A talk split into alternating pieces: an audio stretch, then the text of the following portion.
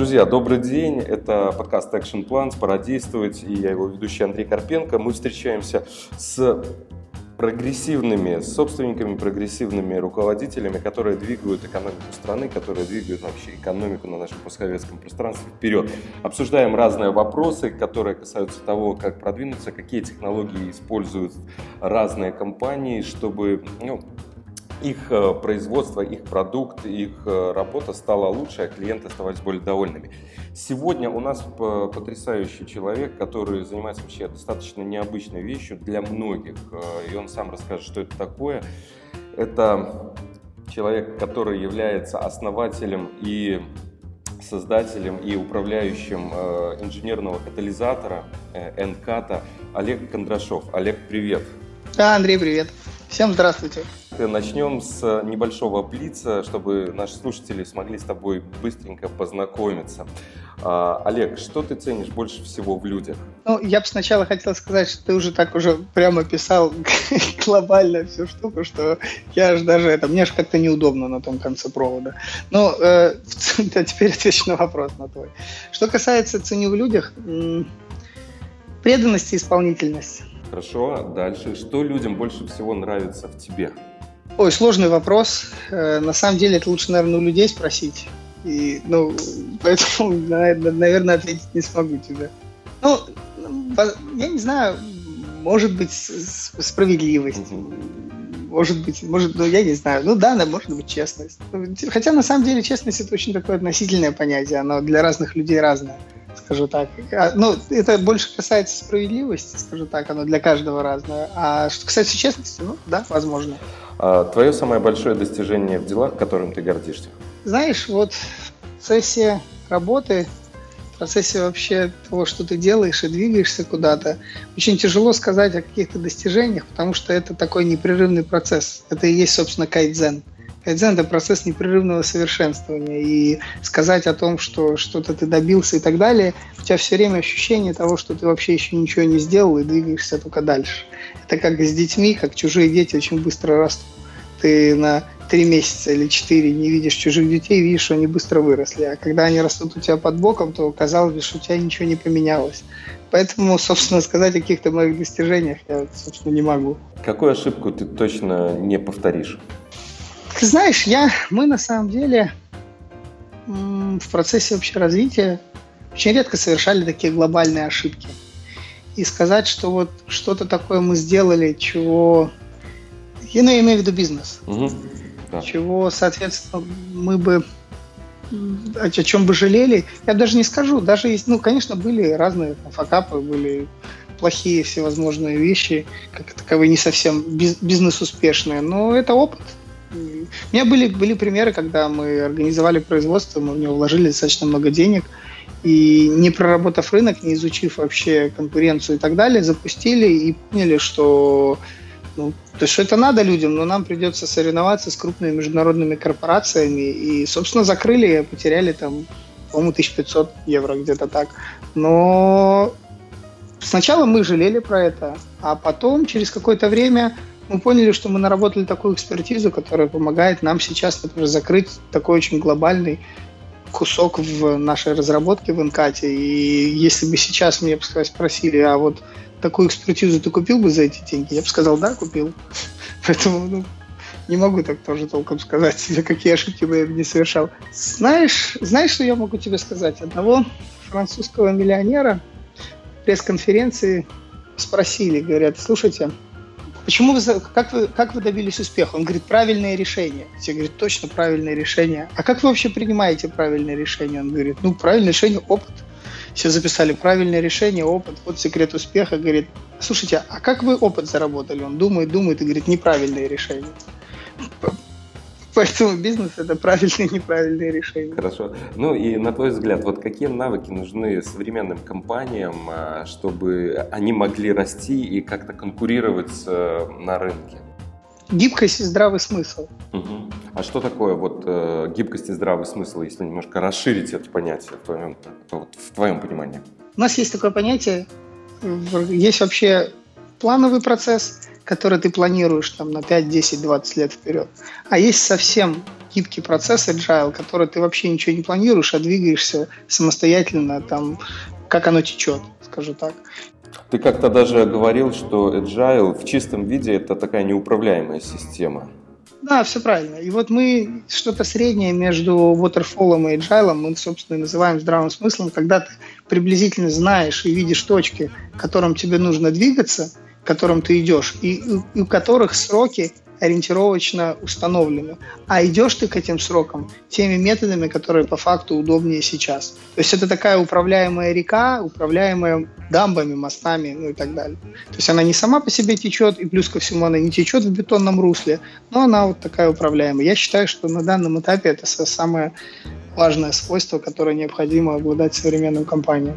Хорошо. Ну и сейчас переходим к основным вопросам. А для наших слушателей я скажу, что Олег э, будет выступать на нашем мероприятии, которое пройдет 16-18 менеджмент кэмп. Это место силы руководителя. И Олег будет выступать, вот мы с ним немного эту тему раскроем, а, с темой философия построения компании на основе бережливого производства. А, ну, поделится своим опытом. Так что обязательно смотрите, ссылка будет в описании этого подкаста, в том числе смотрите, заходите, читайте, регистрируйтесь, и вы сможете не только послушать, но а, и не только посмотреть на Олега, но и вживую познакомиться, уточнить какие-то вещи, возможно, которые вас интересуют.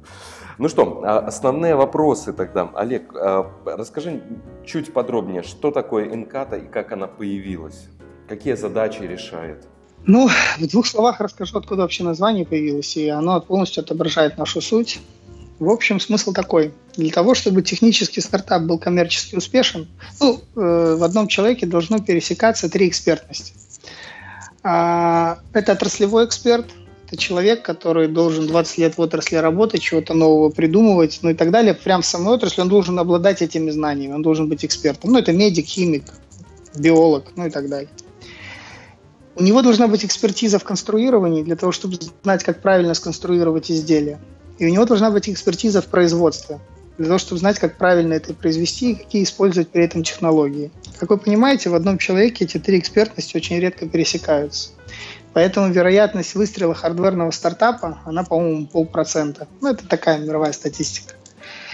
Что мы делаем? Мы берем отраслевого эксперта, его экспертизу, и добавляем две наши экспертизы в конструировании и в производстве, и катализируем его идею до серийного производства. Поэтому называемся инженерный катализатор Инката. Вот, собственно, суть, смысл нашей работы. Ага. А откуда вообще э, появилась идея создать такой катализатор? Да идея появилась такая. Я всю свою жизнь занимаюсь тем, что э, создаю новые продукты новые бизнесы и совершал много ошибок. И мы пришли в один прекрасный момент, пришли к тому, что у нас не, не получается хорошо продавать э, продукты, изделия. То есть мы не умеем строить международные сети продажные, дилерские. Мы не умеем там между ними какую-то политику строить, как-то выстраивать, сводить их, стравливать еще. То есть, ну, не получается это. И каждый человек должен свою работу делать. И мы пришли к тому, что, слушай, а вот если у нас хорошо получается заново разрабатывать изделие и запускать его в производство, так давай вот только этим и заниматься. И, собственно, мы занимаемся тем, чем, я, чем мы занимались всю жизнь, только мы посмотрели, что это очень сложный этап э, в развитии любой компании, и на это есть спрос, и, собственно, мы сформировали отдельную компанию, которая именно за этим занимается, перераспределили все наши ресурсы с наших других компаний для того, чтобы эту компанию вырастить, потому что она долгое время для того, чтобы сформировать и работать, она требовала ресурсов. Вот. И так появилась Инката. То есть мы не могли, например, просто собраться, собрать группу умных ребят и сказать, ну все, теперь международное КБ, и всем готовы оказывать услуги. Нет. Потому что нам ну, это смысла лишено. Мы сформировали завод, э, мы начали выпускать продукцию, мы делали это все в убыток, мы инвестировали. А какую продукцию вы начали выпускать? Мы выпускали фильтровентиляционные установки. Мы сейчас их продолжаем выпускать, системы очистки воздуха. Они нам денег особо не приносят, а нужны они для того, чтобы ребята в цеху работали и была загрузка определенная именно в параллельно между прототипами, которые мы изготавливаем. И на данной серийной продукции мы, собственно, отработали систему Lean, мы запустили систему быстрой разработки и, собственно, в результате этого сервис и появился с отработанными всеми стандартами и решениями. А делали мы это очень интересно так. Взяли, открывали iStrade, э, тендерные площадки и смотрели, что вообще нужно людям в фильтровентиляционной тематике. То есть у нас был свой опыт фильтровентиляционных агрегатов, мы в нем разбирались. Это наша собственная экспертность. Вот эта экспертиза, о которой я говорил, она угу. у нас была своя собственная. Вы были отраслевыми и в конструировании, и в производстве, да. по сути. И, и в производстве, да. То есть у нас была отраслевая экспертиза, а экспертиза в конструировании и в производстве, она была такая начальная, не отработанная, нам нужно было ее отработать, технологии поставить, производство поставить и так далее. Ну и, собственно, что мы делали? Мы смотрели на истрейде, что нужно людям, и поставили процесс таким образом, что мы участвовали в тендере, и за время тендерной поставки мы успевали разрабатывать изделия, произвести и отгрузить заказчику. И получилось так, что ну, то есть мы конкурировали, например, с тем, что не производится в Республике Беларусь и части в Российской Федерации. И, соответственно, э, конкурировали, например, с теми же самыми там, китайцами, американцами, канадцами. Но так как установки габаритные, то сроки поставки то сроки поставки этих, э, соответственно, э, установок они достаточно большие, так как они морем едут, там два месяца, три месяца и так далее. И плюс еще нужно американцам было время на производство этих изделий. И получилось так, что у нас вот это время транспорта, которые должны были морем привезти, это было время для нашей разработки. И нам необходимо было сформировать и придумать такую методику разработки, чтобы за это время успевать разрабатывать изделие, а после этого его изготавливать. И рынок нам просто поставил нас такие рамки, в результате которого мы отработали систему быстрой разработки. Ну вот ты говорил, вот эта система Lean, правильно? Да, но Lean вообще это не система, это философия, это философия жизни. А то, что я тебе сейчас рассказал, это на основе философии Лин э, сформированная система стандартов, процедур, последовательности, остальных моментов, процессов для разработки и быстрой связи с производством. Конечно, везде есть свои вопросы были, мы там совершали ошибки, мы там переделали. А сколько, сколько у вас времени вот на это ушло? Вот э, каким коллективом? Три года. Три года. Да. Три года мы отлаживали процессы только одни и в убыток работали все это время. То есть, ну, инвестировали. То есть на сегодняшний момент вы уже можете, опять же, вот э, это сделать с некой долей вероятности, что вы это в срок выполните, к примеру, когда берете какой-то проект? Нет, сейчас уже это отлаженный процесс, он сейчас на потоке стоит. И мы вот этими всеми процедурами и процесс, процессами мы пользуемся для в своем конкретном сервисе. И он постоянно развивается и двигается. Ну, просто я приведу тебе пример. Ну, когда ты разрабатываешь установку, то есть установка, предположим, стоит там 20 тысяч долларов. Из нее там материалы составляют, например, 15 тысяч долларов. И еще разработки необходимо, например, там, 2, там, 4 или 5 человек в месяц. То понятно, что разрабатывать одну установку просто невыгодно. Потому что ну, нецелесообразно, у тебя прибыль только 5 тысяч долларов остается. Но для нас это был метод для тренировки. Это был метод для того, чтобы делать и разрабатывать, отрабатывать свои решения инженерные, ну и так далее. Есть, надо сказать, что часть отраслей есть, где даже с учетом разработки совсем мелкосерийные вещи, то можно конкурировать с мировыми аналогами без проблем, даже вкладывая в разработку, в сроки, ну и так далее. Смотри, вот э, три года а, три года. Немногие люди, немногие компании смогут выдержать такие вещи, как три года работать э, себе там в убыток а, для того, чтобы выстроить некую да, систему, которая будет работать. Вот что помогло не раз, ну, условно не развалиться, не остановиться? Ну, во-первых, я скажу так, что один из принципов бережливого производства, он построен на 14 принципах. Он звучит так, что долго принимая решение, приняв решение, внедряй немедленно. И это первый вариант. А второй, принимая решение на основании стратегической перспективы, даже в ущерб минутной выгоде. И это на самом деле морально очень тяжело принимать очень часто решения такие. Вот, когда ты не окреп, и философия тебе не близка, ты просто прочитал ее в книге, и это какие-то лозунги непонятные и так далее. Когда ты их более досконально начинаешь пускать через себя и ими жить, то все становится просто и понятно. А что касается выжить, ну я же говорил, что у меня другие компании, другие направления бизнеса, и мы, перерас... прежде чем открывать эту компанию, мы адекватно понимали и взвешивали свои затратные составляющие. И мы перераспределяли риски и перераспределяли прибыли с других направлений нашего бизнеса для того, чтобы поднять его. Вот, то есть мы осознанно отошли, это такой процесс построения, скажу так, такой долгосрочный процесс построения проекта. То есть не просто ты вложил и сразу же деньги получаешь, а ты вложил, тренируешься, пробуешь, делаешь, ну и идешь к собственной цели. Вы занимаетесь в большей степени, насколько я понимаю, такими инновационными разработками, которых еще никто не сделал. Да, ну, какие-то решения, которых еще, возможно, нет. Ну, разные бывают на самом деле. Мы в основном работаем там со стартапами, и стартапы бывают кардинально разные. У всех в голове представление о стартапах, что это должны быть всякие гаджеты, кружки, телефоны и всякие прибамбасы, а на самом деле стартапы бывают разные. Бывают они размером здания, бывают установки, которые используются только, например, стартап, и у него потребители в мире всего лишь 5 компаний, и всего 5 установок они готовы купить на весь мир.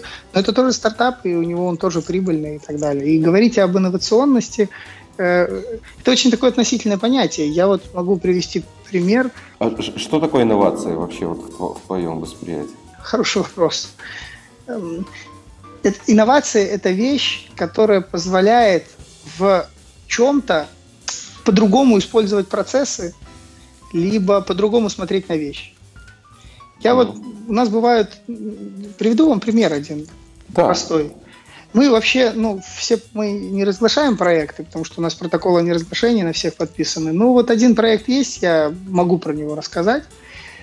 Эм, у нас есть партнеры, наши ребята в Якутии. И там, ну, на самом деле, у них проект э, был э, для того, чтобы необходимо делать, они сами делали, то есть мы в этом проекте не участвовали, но я просто пример про инновации расскажу, которые меняют жизнь людей. То есть инновация, в моем понимании, это вещь, которая меняет какой-то, в каком-то аспекте жизнь человека. Упрощает его, эту жизнь, там, ускоряет, ну и так далее, меняет в общем и целом. Ну вот пример, например, ребята сделали печь. Печь, да стандартная печь, ну ничего с нашего понимания инновационного нету. И я говорю, ребята, а в чем здесь инновация? Они мне говорят, Олег, у нас издревно люди сидят возле печи, и они фактически подкидывают там дрова, уголь, и они следят за тем, чтобы печь фактически не остыла. И даже на свадьбу у них уже как это традиция ходят не вместе, а по очереди. Сначала муж день, например, идет, потом жена день, потом муж день, потом жена день, то что кто-то должен оставаться и следить за печью. А сейчас они сделали автоматизированную печь, и они ходят вместе, люди стали друг к другу в гости ходить на свадьбы стали ходить, система полностью автоматика работает и так далее. И действительно это инновация. Вот для них, для вот этой инновации. И сказать о том, что это не инновационный продукт, я не сказал, и я согласился. И так оно и есть, и ребята молодцы, что это сделали, вот, и честь им и хвала, и вот оценить, инновация это либо нет, вот я объяснил. Это поменяло жизнь людей, значит, это инновация. А, можешь так вкратце описать вообще, вот как происходит ну, само выполнение какого-то проекта? Допустим, я к вам обращаюсь, что мне нужно что-то э, разработать. Да? Вот я читал как-то про информацию, э, ты писал как пример, переводил, там какую-то скобу разработать, да, которая там для чего-то. Есть методики оценки. Сначала это проходит, то есть как, как и на производстве, есть поток. Есть поток оценки, есть поток общения с заказчиками, есть поток выставления предложений, есть поток обратной, обратной связи от заказчика, есть поток запуска. Ну, это все далее. стандартизировано, это такой... да, у вас там? Это все стандартизировано, это конвейер. Да, да, да, все То правильно. Есть, э, вы, ты знаешь, сколько по времени это может занять э, там, есть, есть, есть софт, в который мы вложили очень много денег, он полностью регламентирует этапы, он по последовательности регламентирует, он регламентирует нужные документы в нужной последовательности, кто должен делать. Это ваш собственный софт какой-то или Да, да, да, да. Нет, там есть там, там интеграция. Там у нас есть собственный софт, который управляет производственными внутренними стандартами, процессами и так далее. Есть, например, мы интегрировали часть PM-систем, которые общедоступны, потому что самостоятельно ее писать смысла нет, потому что нужен, нужна постоянная поддержка. Есть часть интеграции, например, системы управления чертежей. То есть мы разные софты интегрируем в единый софт для того, чтобы фактически можно было пользоваться результатами каждого софта по очереди. Хорошо. И вот э, к основному такому вопросу, вот что такое философия, вот в чем она заключается, построение компании на основе бережливого производства? Это 14 принципов, почему их стоит использовать, почему они тебе легли? Да, вот. Ну, смотрите, есть два варианта, вообще есть два метода управления. Я всем про это рассказываю. Вариативный и административный. Вариативный метод, административный метод управления – это когда к вам приходит человек, говорит, вот бумажка, меня назначили руководителем, вы должны делать так, как я скажу. Это административный ресурс. А есть вариативный, когда к вам приходит человек, которого, который не является вашим руководителем прямым, вы его уважаете, он говорит, слушай, мне нужно помочь вот это сделать. И вы берете и делаете. И в одном, и во втором случае. Только в первом вы делаете административно, в втором вариативно. И необходим определенный микс и баланс между вариативным и административным процессом. Так вот, философия и 14 принципов нужны там, где вы не сможете стандартизировать процесс. Ну, это означает, скажу так, э, есть процедуры, которые можно описать, а есть процедуры, которые описать нельзя. И вот в тех процедурах, которых описать нельзя, э, должны быть люди, которые мыслят, должны мыслить одинаково для того, чтобы они с большой вероятностью приняли одинаковое решение. Ну, например, в семье вот у тебя.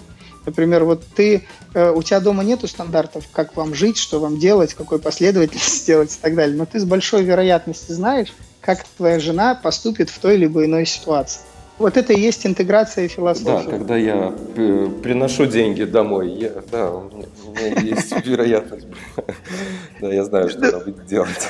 Да, но здесь получается, видишь, это вот и есть вариация, и это и есть интеграция, интегративный процесс управления, когда то, что ты не можешь записать в документах и предугадать, ты, соответственно, управляешь общей философией в компании, и все люди должны мыслить одинаково, едино мыслить, хотя бы в одном направлении, чтобы не было людей, которые у, одни, у одних цель, например, я не знаю, там в компьютерные группы играть, а у других цель там э, ну, сделать что-то другое из другой жизни, то есть люди с других, с, друг, с других направлений мышления. Хорошо, а как таких людей выбирать? Вот как э, ты подбираешь, как в компании? У нас есть стандарты приема на работу.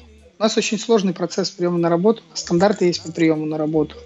У нас есть там много собеседований, мы определяем по людей, философски близки они нам, либо нет. А как определять? Ну вот те вещи, которыми можно поделиться, вот просто э, какие-то, ну, не знаю, точки реперные, на что можно ориентироваться? Ну, там на самом деле целая процедура как таковая, как это делать. Но есть, ну, эти процедуры описывают уже более доскональный процесс, но э, вообще кадрами у нас занимаются мой партнер, и мы вообще никому не доверяем этот момент, потому что это самая важная часть в нашей работе. И человек должен быть с большим жизненным опытом для того, чтобы можно было смотреть на людей и как-то их определять, э, определять с большой долей вероятности, как он работает, что он будет делать. Ну вот, например, там у нас есть испытательный день. Э, этот день бесплатный, мы человека приглашаем, и человеку можем давать разную задачу. И вот в процессе этого испытательного дня очень многие процессы становятся на свои места. Ты видишь, как человек себя ведет, как он относится к инструменту, как он относится к, ко времени, к исполнительности, к, как он мыслит, как он придумывает новые вещи и так далее. То, что на собеседовании можно сказать все, что угодно, а когда ты конкретно человеку даешь какую-то задачу, не связанную с его деятельностью, конкретной его деятельностью, сразу же все становится видно. А как вот, э, смотри, какие еще ну, принципы вот из 14, которые для вас такие, ну, может быть, более приоритетными, или с которых вы начинаете? Да все приоритетные. Да? Все приоритетные, да. Все приоритетные, их нету, просто есть часть принципов, которые более глубоко внедрены, часть менее, потому что, ну вот пример приведу, есть принцип гентиген, гентигенбутсу, увидеть своими глазами. То есть все процессы, прежде чем принимать решение, ты должен увидеть своими глазами. А есть, например, принцип э, воспитывай своих поставщиков в философии Лин, э, ставь им сложные задачи, не бойся, что они будут ошибаться, ну и так далее. То есть вот это принцип, который очень тяжело внедрить, потому что он не внутренний, а внешний. Тебе приходится на кого-то воздействовать, да, который живет там в своей среде. Да, понимаете, когда ты, да, который живет в своей среде, и тебе как-то навязать либо поменять другую компанию вообще невозможно. Когда ты, например, Toyota, которого 20 тысяч человек работает, то у тебя заказ, например, ты им говоришь, ребята, если вы вообще не внедряете у себя лин, то мы вам прекращ... не отгружаем, то есть не покупаем у вас на миллион долларов в месяц. Хотите, чтобы мы у вас покупали, внедряйте лин, мы к вам отправляем специалистов, делаем и так далее.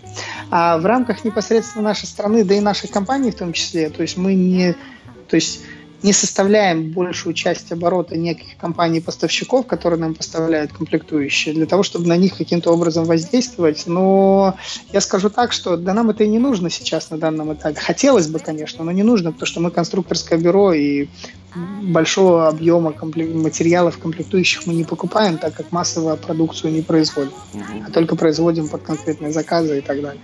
Поэтому вот этот принцип, да, у нас не получилось его реализовать, хотя на самом деле хотелось бы, и если бы он был бы реализован, то многие аутсорсинговые поставщики у нас в стране работали бы качественно, работали бы в срок. Э, то есть, соответственно, это бы давало, было бы импульсом к развитию остальных производств в том числе, и каждая компания не старалась купить себе лишний станок и инвестировать в него деньги только потому, что она не верит в то, что ей подрядчики или поставщики не отгрузят в срок и сделают не то.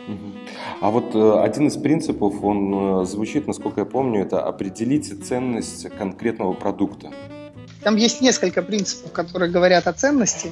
Вот, и ты о каком имеешь более досконально в виду? Uh, ну, смотри, я, я просто что хотел спросить. Вот как вы ценность продукта определяете своего? Да, вот, э, там, который вы будете разрабатывать? Ценность – это очень субъективная вещь. Ценность – это то, фактически, что, что для заказчика является ценностью.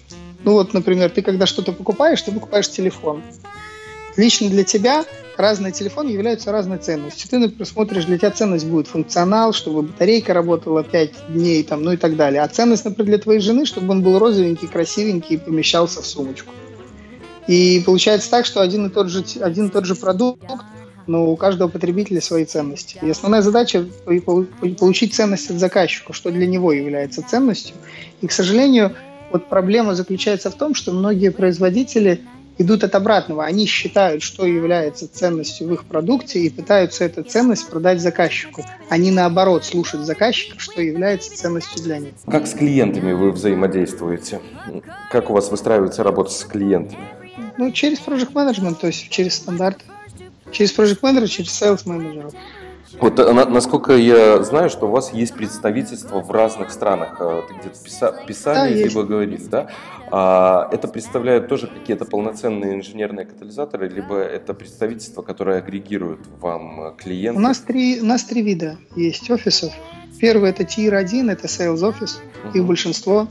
Это да, там, то есть там агрегация идет. А есть второй тир, это Sales and Design, это sales и часть инженеров-разработчиков сидят, работают. То есть это местные инженеры, мы отправляем наших инженеров, обучаем. Вот. То есть эти филиалы сейчас начинают развиваться. То есть они занимаются, вот, по, по сути, констру конструированием, да? Вот ну, часть конструирования, часть конструирования, потому что конструирование непосредственно должно вестись возле того места, где фактически происходит производство. И для того, чтобы конструктор не воздушные замки производил, а делал фактически те вещи, которые можно произвести. И третий тир тир это Sales Design and Product. Это вот такой тир, как у нас есть в Минске, но мы сейчас э, в других странах уже начинаем следующие вот эти третьи тиры в двух странах начинаем открывать. Я пока не буду говорить, где угу. и что, вот, но в этом направлении работа идет.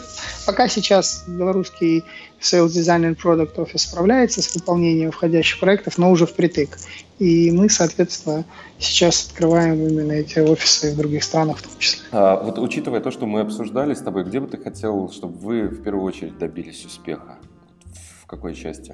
Э, ты имеешь в виду географически? Ну, не, не географически, а скорее ваше концептуально. Куда вы идете, к чему вы идете, что вам интересно, да, вот на, на какое-то обозримое будущее? Ну, мы вообще занимаемся тем, чем нам нравится. Есть такое понятие «еж». Это из книги, по-моему, из Коллинза, да? Из Коллинза, из Коллинза, «From good to great», да. И нас, мы нашли ежа, причем и мы занимаемся, Ёж, это вот пересечение того, что тебе нравится делать в жизни, того, что ты считаешь, что ты можешь делать лучше всех в мире, и ты знаешь, как это как монетизировать это, да, все правильно. Мы занимаемся инновационными проектами в конструировании и продаем человека часы. И мы все решения принимаем на основании этого ежа, поэтому мы делаем то, что нам нравится. И это нам интересно. А ну и в продолжение вот такой финальный вопрос. В чем все-таки ваш, ну, некий такой секрет, э, ну, не секрет, да, в чем особенность ваша, вот то, что вы стали настолько востребованными, известными, популярными, ну, некий такой успех ваш? Вот в чем основные вещи? Слушай, ну, мы на самом деле не считаем, что мы добились успеха. Ну, я помню, да, ты про это говорил. Это такой непрерывный процесс, и сказать, что является результатом того, чего мы считаем, что мы не добились, очень сложно, скажу так. Ну, э, то, что нас отличает, ну, нас, наверное, отличает то, что мы вообще думаем с точки зрения серьезной корпоративной культуры и философии. Мы на базе этого строим нашу компанию и не наоборот. Мы сначала принимаем решение сначала mm-hmm. кто, а потом что а не наоборот, сначала что делать, а потом кто будет делать. А вот если взять размышления все-таки о неком будущем там, вашего бизнеса, что вас больше всего интересует в перспективах? Я понимаю, что вы занимаетесь тем, что вам нравится, но что бы хотелось попробовать? Мы, мы, расширяем, мы расширяем свою сеть, мы расширяем компании, мы набираем количество людей. То есть мы тех, которые у нас в организации работают, философски близкие люди, нам это тяжелый очень процесс, скажу вам так. Он очень медленно идет, это является у нас узким горлом в организации. Это рост э, кадров, потому что мы очень скрупулезно к ним относимся. Вот. А что интересует в будущем? Ну, интересует дальнейшее развитие. У нас есть наши цели, к которым мы идем. Я пока э, не буду их озвучивать, Хорошо. потому что непонятно, знаете, как это, когда озвучиваешь э, и всем декларируешь, а потом у тебя не получается, все говорят, ну вот видишь, вот у тебя не получилось так.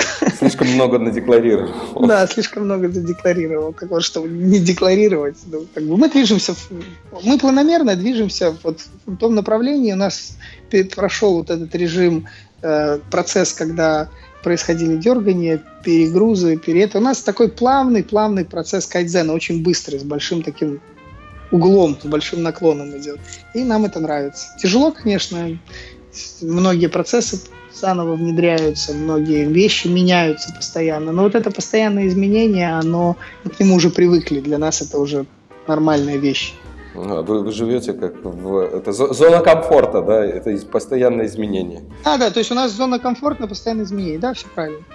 Ну, есть люди просто, есть люди, как это, человек Ахтунг, как говорили, и человек Ordnung. Так вот, Ordnung у тяжело фактически что-то менять. А человеку Ахтунгу плохо организовывать свою структуру, но зато он себя хорошо чувствует в состоянии вот, э, нестабильности. Ну вот что-то среднее нужно всегда. Вот это и есть здравый смысл. Отлично. А, ну, для наших слушателей напоминаю, что а, послушать вживую, увидеть, пообщаться с Олегом можно будет 16-18 июня у нас на менеджмент-кемпе, где он будет выступать с темой философия построения компании на основе бережливого производства. И, Олег, а, финальных несколько вопросов, которые задаю всем нашим гостям. А, можешь посоветовать фильм, книгу, которые оказали на тебя большее влияние? Я даже не знаю, что ты посоветуешь уже, могу предположить. Кни книгу это дал Toyota Лайкер. Она, когда я ее первый раз прочитала, она произвела на меня большое впечатление. Прям вот читал и прям вот видел, вот так вот хочу жить и так надо делать. Вот. Это давно было, но советую почитать. Но не утратила своей актуальности. Нет, нет, нет, у нас эта книга основная в, в организации, и все сотрудники испытательный месяц обязаны прочитать эту книгу и сдать по ней тестирование. Это одно из, это одно из требований за окончания испытательного срока. А, люди, на которых ты ориентируешься или которые для тебя в чем-то примером являются? Возможно, за кем-то ты там, ну, где-то следишь, не, не знаю, там, в социальных сетях или в жизни, или вообще вот просто. А. Слушай, ну, наверное, наверное, так особо не слежу. Ну, в жизни мои, моим человеком, на которого я равняюсь всю жизнь, является мой, являлся мой отец. И это человек, который был очень уважаемый, высокоставленный военный, и его до сих пор, ну, отец умер мой, но его до сих пор уважают, я иногда свою фамилию даже слышу. И если фактически мой сын станет таким же хорошим человеком и таким же уважаемым, как мой отец, с такими же жизненными принципами, и отец меня, собственно, их и учил, то я буду на самом деле считать, что жизнь прожил не зря. Ну, вот это тот человек, на которого я равняюсь. И э, финальный вопрос. Вот что нашим слушателям, э, которые нас сейчас слушают, можно сделать за неделю, чтобы, на твой взгляд, их результаты улучшились? Вот просто лично от тебя такой совет. Да, ну, знаешь, есть одна притча израильская такая – к Равину пришел э, Пришел человек и говорит, слушай, у меня на производстве как-то дела плохо идут. Он говорит, а что ты делаешь? Он говорит, я сижу в офисе целыми днями и работаю, работаю, работаю, работаю. И работаю по 15 часов, а все хуже и хуже становится. Тот говорит, слушай, вот возьми вот эту книгу черную, и каждый день по 5 часов с этой книгой ходи по производству. По, по складам ходи, вот просто ходи. Тот говорит, и читать не надо? Говорит, не, не надо, просто бери книгу и ходи. Тот ходит, ходит, ходит месяц, два, через три месяца приходит и говорит, слушай, дела пошли в гору, все хорошо стало, слушай, какая-то чудная книга, я даже решил ее почитать, открыла, там ничего нету. Ты говорит, слушай, а что ты мне за книгу такую дал волшебную? Ты говорит, да не книгу я тебе дал, а ты просто пять часов ходил и смотрел, что реально, в реальности происходит и принимал правильные решения.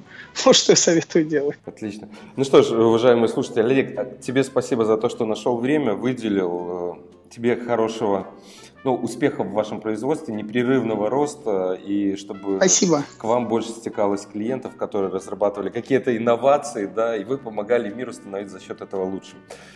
Вот. Да, спасибо большое. Спасибо. Ну и нашим уважаемым слушателям тоже желаю, чтобы вы постоянно росли, постоянно развивались. Приезжайте к нам на менеджмент кэмп, оставляйте ваши комментарии и оценивайте наши подкасты. С вами был Карпенко Андрей, подкаст Action Plans «Пора действовать». Всем пока-пока.